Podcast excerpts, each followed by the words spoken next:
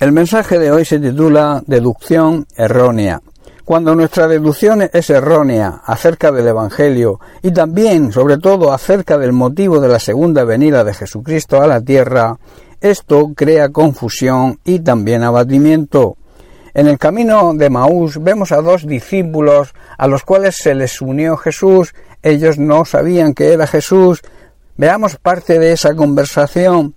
Dice, le dicen los discípulos a Jesús, pero nosotros esperábamos que Él, refiriéndose a Jesús, era el que había de redimir a Israel. Y ahora, además de todo esto, hoy es ya el tercer día que esto ha acontecido, aunque también nos han asombrado unas mujeres de entre nosotros, las que antes del día fueron al sepulcro, y como no hallaron su cuerpo, vinieron diciendo que también habían visto visión de ángeles, quienes les dijeron que él vive.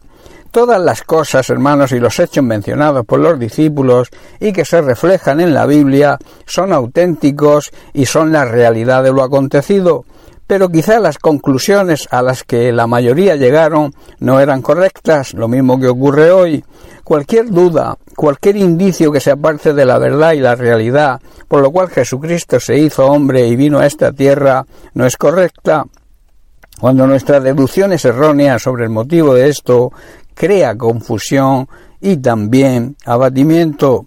Estos dos discípulos que se dirigían a Emaús se sentían así, confusos y abatidos. Ellos, antes de la venida de Jesús, esperaban la llegada del Mesías anunciado por los profetas, el cual vendría armado militarmente y los libraría de la opresión romana.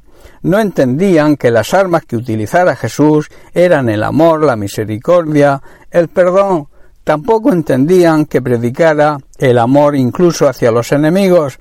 Por este motivo, en su conversación con Jesús, antes que se diera a conocer, le dice nosotros esperábamos que Él era el que había de redimirnos.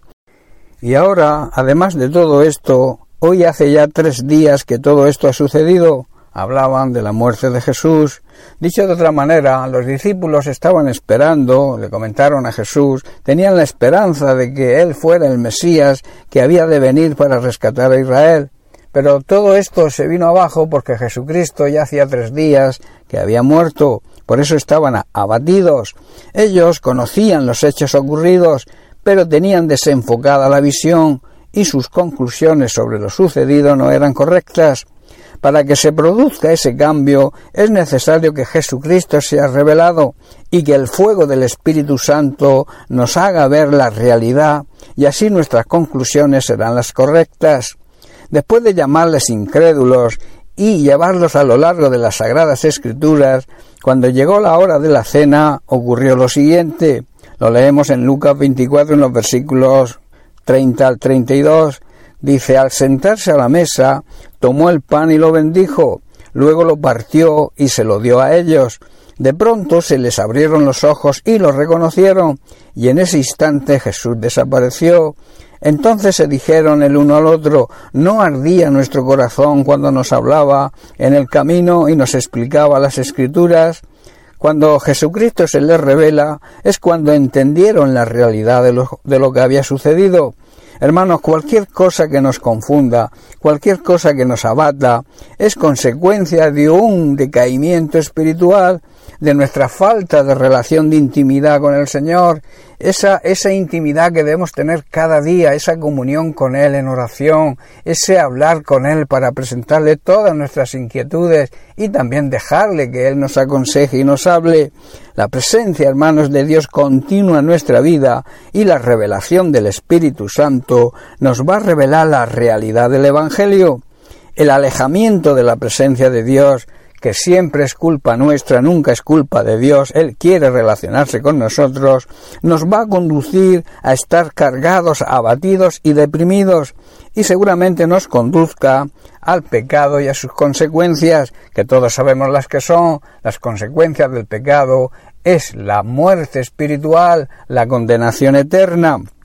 Cuanto más cerca estemos del Señor, cuanto más cerca estemos de Él a través de la oración, a través de la meditación de su palabra, más comprenderemos y entenderemos el Evangelio y más alejados estaremos del pecado.